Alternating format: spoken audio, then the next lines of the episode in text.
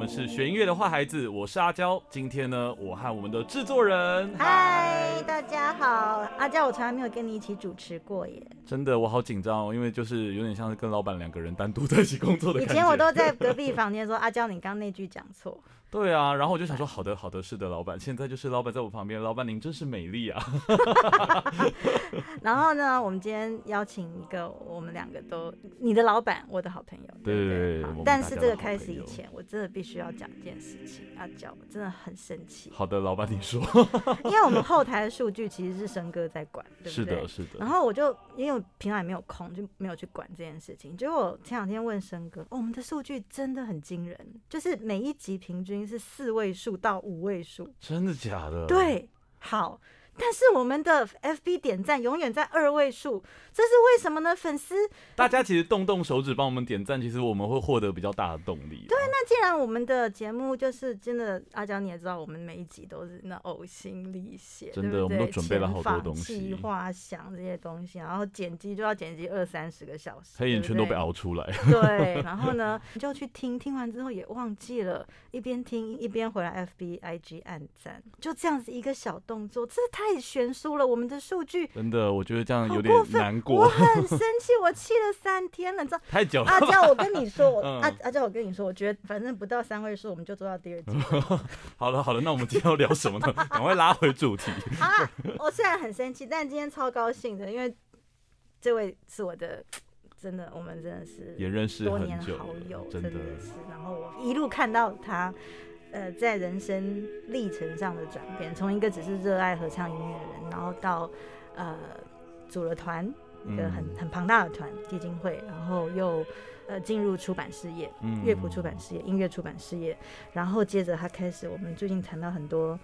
呃，译文工作者的社会使命这件事情，还有一些关于台湾未来的一些发展的想法，尤其是在合唱音乐方面。所以，我们今天欢迎林俊龙，Hello，老师。哎，老师好，阿娇好，我是俊龙。说到俊龙哈，我们就一定要讲，他现在呢是呃全方位音乐台湾区的呃。负责人，负责人，对对对，董事长，董事长。所以想说，是不是应该讲成林董？刚刚有点。然后他同时当然一一直以来都是拉纤人基金会的呃执行长。哇，那我还蛮想知道，就是俊龙以前是学什么的？就是其实我的本科本来是念德文哦，对，然后呢，让我就是呃，因为德文的关系，进入更多认识合唱呃不同领域的这个部分，所以其实应该说。我因为接触了合唱，然后所以就是唱了德文歌，然后之后念了德文。但因为德文的关系，最后带领我到日本，嗯，然后呢加入了日本帕纳姆斯卡公司，这样。哦，然后现在就是在台湾，然后做就是推广台湾的合唱。没错没错。对，那那当初就是在高中或是国中时期，你就开始接触合唱了吗？其实没有哎，我一其实我小时候是学钢琴，还有小提琴，然后。但后来当然就是考到就是呃成功高中，然后没想到我就加入了合唱团，然后一唱呢就觉得我自己很喜欢，又用另外一种方式在延续自己喜欢音乐的这个这个部分。然后呢，在高中的时候，因为唱了舒伯特的《冬之旅》的其中一首歌所改编的男生合唱曲，那间接让我喜欢上德文，然后之后考了大学就。选读了德文系，这样啊，是哪一首歌？我们可以听一下，启发你，开启你的合唱人生。就是舒伯特的那个 Winterreise 的第十一首歌《Frühlingstraum》，就是《春之梦》这一首歌。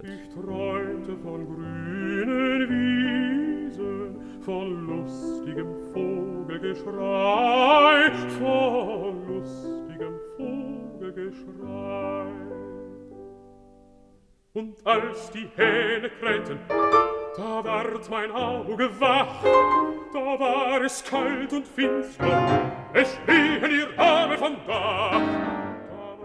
那就是我就是把这个唱歌这件事，就喜欢德语歌曲这件事情，就一直都放着这样子，对，嗯，对，然后后来什么时候就成立了拉纤人，对不对？一九九，对我大四的时候啦。哇，大四太早了，我大四在干嘛？大四去成立一个合唱团，那你那时候你们还不是基金会，对不是基金会是其实是七年前了，七八年前而已，对。你们那时候成立这个呃男生团几个人？那时候刚开始才二十多个，嗯是因为一开始嘛，然后因为那时候唱演唱外文作品的团其实不多，然后其实拉茜都唱很多无伴奏的曲目，嗯原因是因为我们没有伴奏。哦，原来是这样吗？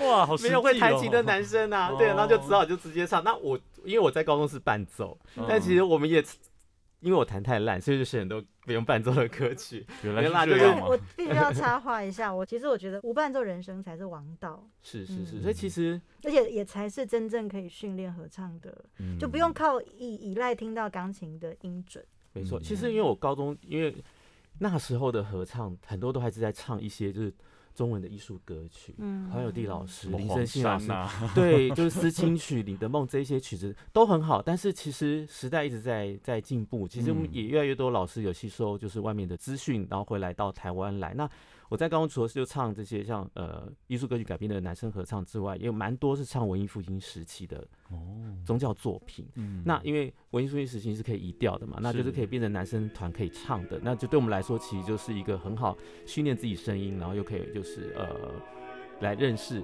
就是这个很重要的就是音乐历史。哇，文艺复兴时期的人生是我的最爱，所以这一首是我这首是英国作曲家 Tallis 他的呃英文歌，叫 If You Love Me。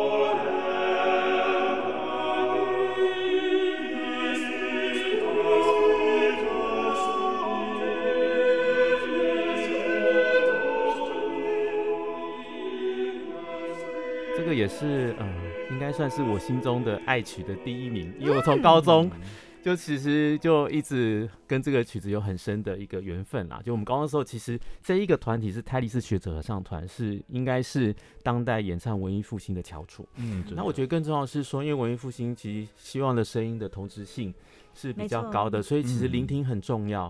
对，然后再就是，尤其又复音的呃旋律线的模仿等等的，其实这个部分，就我觉得对于彼此之间的默契是非常非常大的一个训练。其实就作曲的角度来说，文艺复兴时期的人声合唱，大概就把人声合唱、无伴奏人声合唱的所有的技术跟相对的关系发挥到最极致。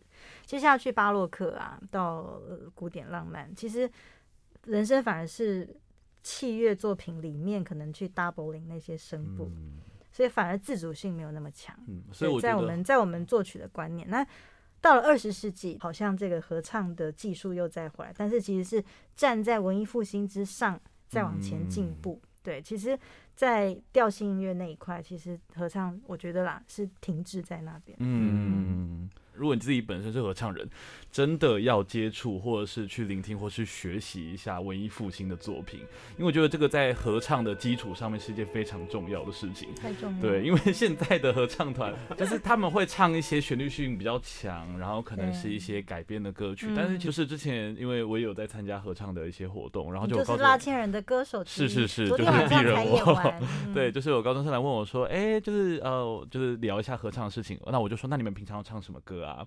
然后因为我很关心大家嘛，那我就问说，那你们有唱过文艺复兴吗？他就说。文艺复兴，我们不唱那种古典歌曲。我想说什么意思？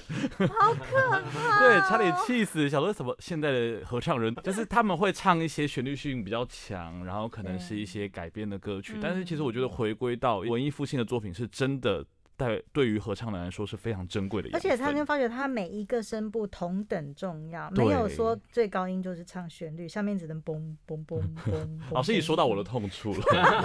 你知道我一开始其实很讨厌合唱团，因为那时候我本来在大学的时期是我我本来不想加入合唱团的，但是我本来想加入就是有关于玩摇滚的乐团。嗯结果发现，哎、那个学校摇滚乐团好像不怎么样。我想说，算了，不然我去学一下唱歌好，因为我本身是个五音不全的人，在一开始就是我没有音准。然后我就去加入了合唱团。我第一次练唱的时候，我就拿了谱，然后我们第一首歌，我从头到尾哦，没有一句歌词，就是一直蹦蹦去，蹦蹦蹦去。我想说，我在这边做什么？对，但是我们接触了文艺复兴之后，我就发现是主角。对我，我跟 Tanner，我跟 Otto，我跟 Super 没有差别，我们都是唱一样的东西。我突然觉得内心的秩序获得了平衡。对，请合唱比赛不要再比巴拉歌了，没有啦，开玩笑。对，可以选一些文艺复兴的，真的很推荐大家去聆听。其实我相信，在欧洲跟日本的教育，应该这一块是很重要的吧？他们不会因为老师觉得学生会喜欢，就只选这种。就是改编过后的这种旋律独大的。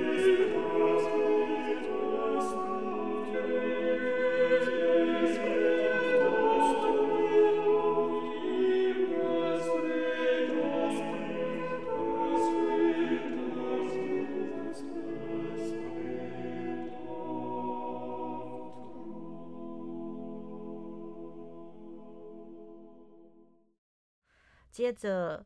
你是怎么进入这个 Pana Musica 的这个呃日本在台湾的这个公司，然后又在我知道在两厅院国家音乐厅有一个点，然后现在在高雄也有一个点，就是说学音乐的，然后你怎么样，好像可以用不同的方法让呃透过不同的产业或者是一些接触到的不同的职业，可以帮更帮助这个持续在滋养音乐圈，对对，所以你是怎么进入？嗯。怕呢？我觉得其实跟我觉得 怎么讲，会一切自有安排，上天自有安排。真的就是进入德文系之后，然后那时候其实其实国家开始要开放，就是呃，一男可以出国这件事情，所以我其实大三终于顺利成功能够交换学生到德国。嗯，对，所以其实，在大三的大三的时候，对，那我第一次出国，然后就到德国，然后半年的时间，那我就参加了当地的合唱团。对当地的大学的，对，因为我很喜欢唱歌，然后现在加入当地，其实就是那个大学，就是呃，明斯的大学哦，其实最悠久的合唱团。然后记得第一次练唱的时候，大家翻开谱，我在那边抖了，因为要搜的时候，大家已经是直接刺谱套词，我整个就摔倒，就说怎么能力差这么多？对，然后也觉得哎，就是，但是我觉得就是。觉得说原来我们跟别人的差异有这么大，那对，然后六个月当中就唱了五场音乐会都不一样，所以其实，在那时候我楼顶好大，然后大量的德文艺术歌曲，布拉姆斯的啦、巴哈的经文歌，然后什么双合唱等等，其实我觉得我学习到非常的多，我觉得也是那个东西，一起开启了我很多就是对于合唱的观新的观点，嗯，所以我其实除了练唱之外，就当假日大家都出去玩。我都是在关在自己的宿舍里练唱，因为我真的是程度比较差的，因为真的 loading 蛮重。那再就是另外一个兴趣就是去买 CD，因为德国的 CD 是可以你听了喜欢再买，所以其实我听了非常多就是呃合唱团的 CD，然后呢，我记得回来的时候还没办法带回来，因为太多，不知道几百片，我的钱全部都花在合唱 CD 上头。那我觉得。因为听 CD，我认识了德国，就是也是现在全世界应该是专门做合唱乐谱出版最重要的一个公司，叫做卡鲁斯。对，在德国，他虽然很年轻，但他就是大概四五十年呐，比较像像 b r a c k o f 那种三百年，他当然算是比较年轻的出版社。但是他们基本上百分之九十五都是出版合唱，但是他们很多都是在挖掘可能还没有出版的，可能做一家手稿等等等等之类的，然后出版，然后找很好的合唱团来来录音的。那从德国回来之后，其实就成立了拉茜人，然后呢，拉茜一开始其实也希望能够出国比赛，然后才发现说要教原版谱。我们在开始思考原版谱这个事情，因为想说台湾要去哪里买原版谱，不知道等等。后来我们其实就作罢，因为没有出国的经验，然后一趟去欧洲，其实也不知道那个花费等等的。那对一个新成立的团，其实很辛苦。对，那但是因为这件事情，我们发现也需要购买原版谱这件事情，然后就开始搜寻，发现。原来有一个日本的公司叫 Pana Musica，它有非常多的男生合唱的作品，它有非常多的全世界的 CD 等等等等之类的，所以其实就是因为这一层关系就认识了 Pana Musica。对，然后后来其实还有一个契机是，二零零五年有一个呃世界很很大的合唱的集会活动，就 World Symposium of Choral Music，它其实是在日本的京都。那那一年全世界的合唱出版。社都有到，就是只要呃，应该是出版社，它有合唱的相关的这些文献啊，或资料或曲目，它其实都在那边有设立摊位。然后我就看到了一个我很熟悉的名字，就是卡鲁斯。哦，对。然后呢，我就去跟那边的人就是聊天，然后我就说我真的很喜欢你的 CD，而且我买了很多。然后例如什么什么什么等等等等等之类，他就那个人很惊讶，说：“我完全不用看，我就可以记得他的编号是什么，然后里面什么歌曲、什么团怎么样。”他非常惊讶。然后呢，我就很高兴的告诉就是同行的老师，因为那一年因为日本离台湾很近嘛，大概去了大概一百多人，对。然后呢，我就开始问大家说：“你们有没有要这个公司的 CD？” 结果我一个旅程下来，我卖了一一千多片的 CD。哇靠！他们应该颁个奖章给你德国人就惊呆了，德国人就惊呆了这件事情。然后呢，我就说我真的好喜欢 CD，我可以卖你们的 CD 在台湾。然后怎么弄我也不知道。那因为我妹妹是网页设计师嘛，我就叫我妹妹就我说，你赶快帮哥弄一个网站。然后什么时候要？我说两个礼拜。所以等于其实我除了因为那时候其实我在德国在协会工作，我其实是发签证的，然后呢又在东吴教德文，所以我就你的副副业。对，其实是一个小小的副业。对，然后呢，那时候 Pana Musica 的老板，因为跟他是好朋友，就跟着他到台湾来。哇就会后我们有个 reception，就在那个场合我就认识了，那就是我们现在的社长这样子。对，然后呢，两个月之后他回到台湾来找我，就说聊一聊有没有什么合作的可能。对，然后后来其实，在那一次的谈话之后，他就说你有没有兴趣到日本来工作？这样，其实我因为他的确是希望我能够看看日本是怎么来用，就是出版业来帮助整个合唱的生态。然后让这个生态能够很，因为透过商业的机制，让它能够算是一直在发展下去的一个企业的一个一个一个状况。那后来就的确就到日本去这样子，然后就开启了另外一段人生这样子。那我觉得就是那句话，就是什么机会是给准备好的人。他一直都在准备。对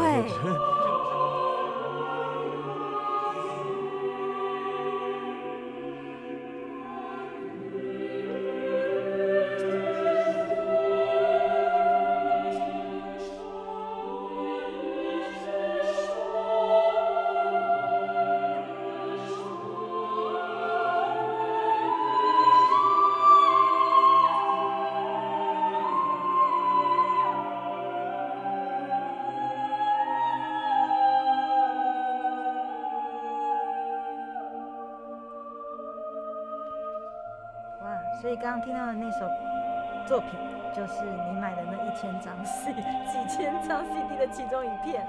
没错，没错，对，因为我自己很喜欢这一个团，对他其实是引领我进入就是呃合唱对合唱声响的世界的一个探索的一个最重要的团体。其实呃，我刚刚讲到什么什么团体？他是呃斯图加特室内合唱团，就是我要去教会学生的前两个月，他们来到台湾的台北国际合唱节演出，对，然后呢，他们就演唱了德国呃巴哈的这些呃一些经典的作品，然后惊为天人，所以我其实刚刚讲我在德国常常去听 CD，其实我就是最主要是追他们的 CD，Common Core Stuttgart。对 c a m e r c o s t g a r 对，嗯。然后这个指挥是我非常敬佩的指挥，他其实现在算 Friede Bernius。对 f r i e d e b a n u s 对、嗯。对，然后他也就是来过台湾几次，对，然后其实呃最后一次的合作呢，就是竟然拉线人跟他一起录制的一张专辑，然后呢被哦。卡鲁斯发行这样，哦，对。好棒哦！对，这个算是人生成就很大的解锁这样，对对。嗯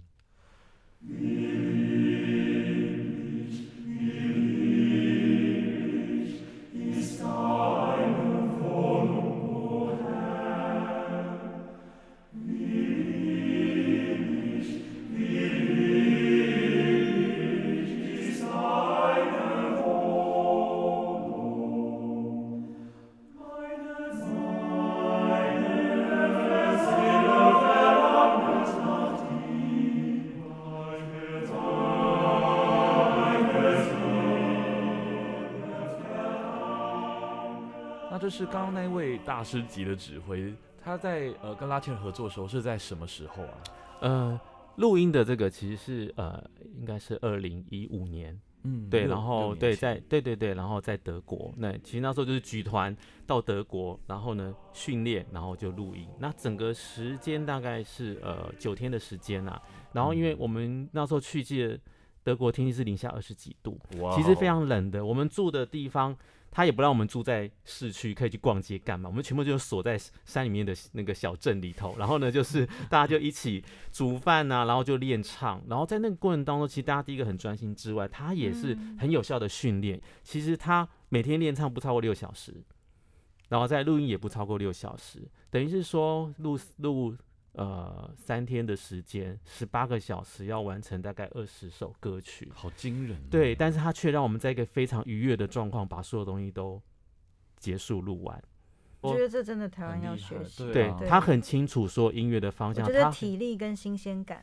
对对，那大家获得非常的多。那我觉得一个负责的指挥，其实真的是要。把自己做好准备，而且不只是自己做好准备，而是他必须要了解他现在团的状态在哪里，嗯，而不是猛练。没错，对对，所以这个养精蓄锐这件事情，我觉得还有调节，我觉得是有效率的工作，work smart, don't work hard。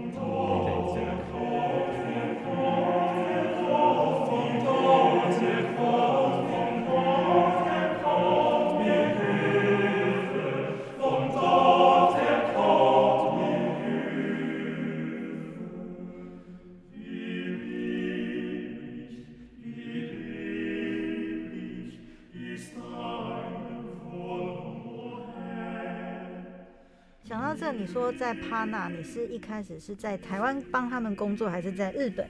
哦，在日本，就先在日本。对对对，就是其实老板就请我去看日本的整个经营的模式的状态。他其实我我是非常感谢他，因为第一他不藏私，让我可以看尽所有公司说的大小事情。但是你不会讲日文？我不会讲日文，但我记得我工作第一天，其实一开始是在仓库扫仓库开始，哇，包谱开始。接订单开始，去 pick up 乐谱开始。哇！我早上基本上都在仓库工作，甚至要搬谱啊。有时候其实，像我记得遇到过那种一两吨的谱要进来公司，那这状态是全公司人都要来接谱，因为日本的布兰诗歌是一年可以卖几千本的，上万本。台湾一年好像我还目前还没有卖过一本布兰诗歌，真的假的？呃，对，然后。没有，然后就是例如说巴哈的什么呃经文歌啦，或者是 B 小调弥撒啦，或者是莫扎特安魂曲，或者是什么这些经典曲目，基本上都是在我们公司都是有几几百本的库存，而且重点是日本并没有合唱系，嗯，所有都是自学经验的累积，代代传承。对，所以中学老师他就是音乐老师，他不是他不是 maestro，他就是一个音乐老师。然后里面的学生就是学长带。对他自己会有自己训练声音的方式，然后呢，就是学长带学弟，小学生也是哦，五六年级可以教三四年级的练他们的声音，真的是很扎实。怎么练？但是我觉得这些老师也很重要哎，他要会教，他要教好啊。嗯，他们就是听很多，哎，他们会去搜寻新的曲目，他们会去看世界各地的合唱比赛，就他们是透过各式的合合唱活动，然后去让自己更更学学习到更多新的合唱的素养或者新的知识，或者现在当代的曲目，所以。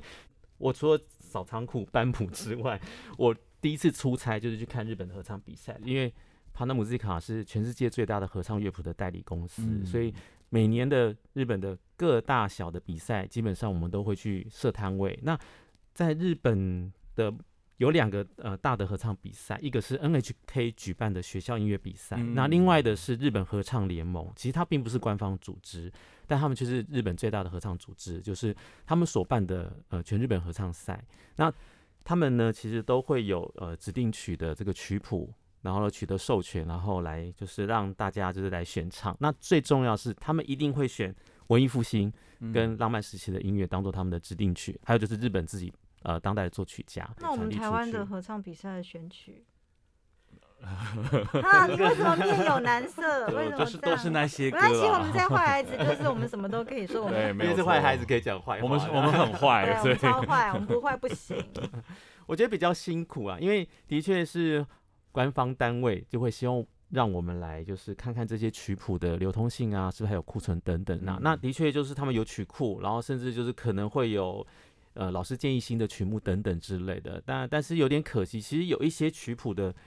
版权取得并没有这么的容易，然后再就是有一些可能是过时了，那我们其实都会提出一些建议，因为我们认为今天比赛它关注的不是只是说谁得的第一名、第二名这件事情，而是因为透过比赛，尤其日本的经验是透过比赛，其实它背后其实是有一个产业链的状很态。完整，对，因为作曲家、作词人，大家因为都希望能够有好作品能够入选，然后呢，今天因为大家选唱这个歌曲，它可以有后续的版税的收入，因为他们才能够专职做这件事情。对。再来，设计乐谱的公司、哇，嗯职场，哦排版其实是整个的，然后这些就可以所以你，看一个一个这个制度，只要制设计的好，你可以加惠到非常非常多喜欢艺术，不管不管你今天是设计的层面，你是创作的层面，你是评论的层面，你是演唱，然后去教学的层面，全部都可以一，起成长。这是个非常正向的循环。而且是一整个年度，嗯，对 所以我们所以我们我们光选曲的部分，其实就会觉得可能有些辛苦啦，因为可能有些五六十年前的歌。还是在在那个就是指定曲的范围之内，但日本他们却是会一直不断的跟着时代，就他们会认为这个时代这个线下，我们希望这一群来演唱这些歌曲的，不管是学生、儿童或者是社会人士，他们可以有什么样的共同记忆，这件事情其实蛮重要的。嗯对对对，所以我我我我觉得真的耶，因为学校教育是属于每一个人的，对，真的每一个学校几乎都有合唱团。嗯，其实，在日本的比赛，不管是 NHK 或者是全国赛，对他们来讲是一种荣誉的表现，嗯不是去争名次而已，而是一种荣誉的表现。因为报纸会大幅报道，嗯媒体会大幅的专大，真的是彩页，然后来嗯就是让大家看得到。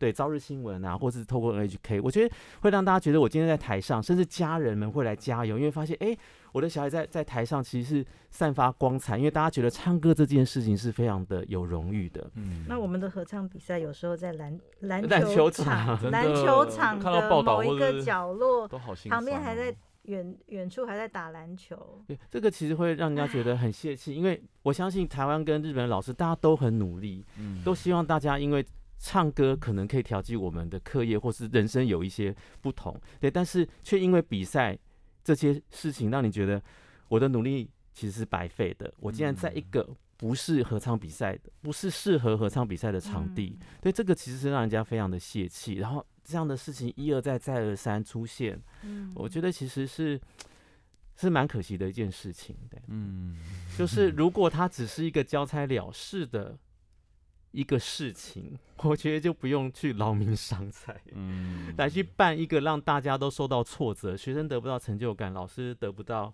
成就感，还要跟家长跟老师们抗争。对对，因为这个被归类为可能会影响升学率的这样的一个活动。嗯那如果呢要举办，那就要好好来办，适合的场地，适合的期程。你不可能要求一个团体，可能九月开学，十月就要来参加合唱比赛，不可能。你需要练习，对我们都啊不是天才儿童。这个其实任任何国家的的人来听到，都是真的是会让大家笑掉大牙的一种决定。再来就就是是这整个整个企划要要从政府到民间全部一个全盘的考量。我记得有一次在好像好多年前在俊龙的 FB 看到你去看国日日本的合唱比赛最后的颁奖典礼，那真的是我看完那个篇那一篇 FB 我就掉下眼泪来，就真的是他的那种荣耀对上去领奖那种，然后大家帮你就是他们会把所有的参赛队伍的代表邀请到台上来，嗯。然后就会开始从什么铜赏啊、银赏、金赏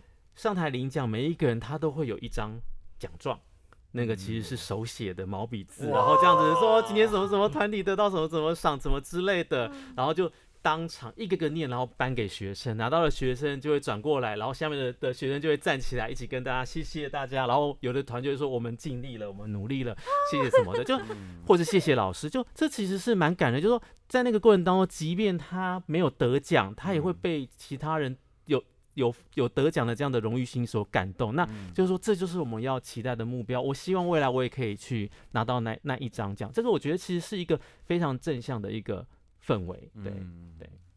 今天剧龙害我们两个都流泪了。啊，真的我们俩一直掉眼泪。对啊，对啊，之前其实我曾经有带过台湾的老师去日本参加过嗯有观摩啦，东京嗯东京都就是东京市的决赛，我觉得那个也是非常多老师看的泪流满面，因为他们觉得就是说，即便在日本没有政府的支持，民间所发起的合唱运动却是全民响应，而且嗯所有人都认真看待每一个环节，对，然后大家认为参在合唱的这个领域当中得到的是尊重跟荣誉，但嗯却是他们在台湾奋斗了十几二十年是很少能够得到的。但他他们却因为喜欢合唱和不肯放掉的坚持，所以一部分是感叹，一部分也是可能对觉得自己很心酸。所以不是闭起门来来看，我们就会有新的发想。嗯，对，那我觉得尤其是看看邻近国家，就可以知道说，其实我们跟大家落差在哪里。或许我们可以来好好思考，到底合唱乐比赛能够要达到什么样的目标？对。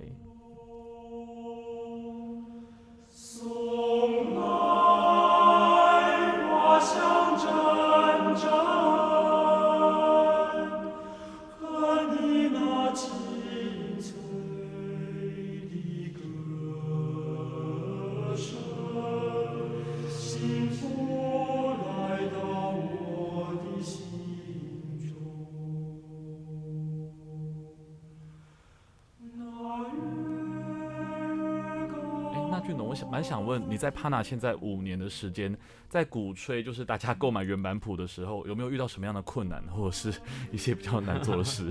我觉得其实的确在呃建立要使用原版谱这件事情，需要花一些时间解释，因为例如有的老师他可能还停留在以前的状态，说那以前可以，为什么现在不行？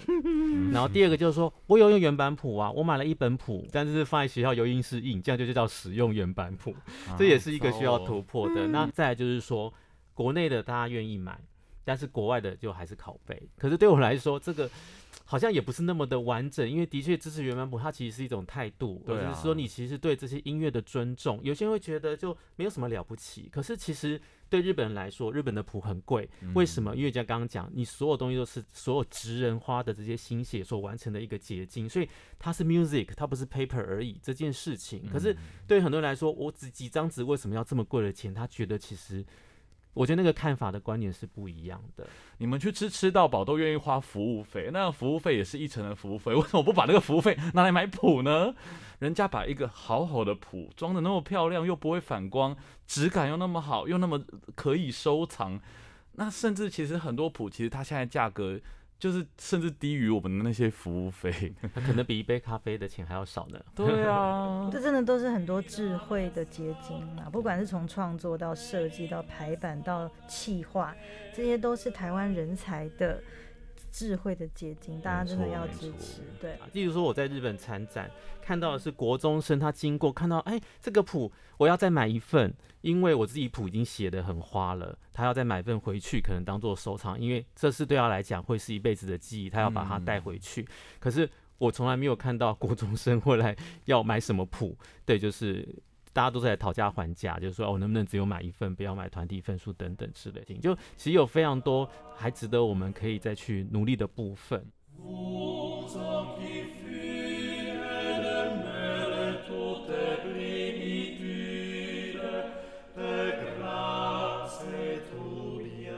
今天真的非常开心，俊龙可以来这边跟我们分享，不管是日本的状况啊、台湾状况，还有重点就是大家可以去逛逛全方位音乐的据点，台北就是国家音乐厅下面的驻点跟高雄点，我们都会放在我们的资讯栏。我去逛过，真的很漂亮，很有质感，而且你可以买到非常多。非常质感非常好的谱，对。但我觉得就是我虽然喜只是一个喜欢音乐的人，但现在就在做音乐的事情，所以也鼓励大家真的不要为自己的人生受限，音乐从来不知道人。人生会把你带到哪里去？音乐的路一点都不窄，真的很多可以做的。我们才刚开始而已，我也觉得，嗯，大家都有很多很多可以为这个整个大环境的音乐的有质感的音乐的产业可以做事的地方。嗯，对，所以我们今天的节目就告一段落喽。那就谢谢我们的制作人根俊龙，大家拜拜，谢谢，拜拜。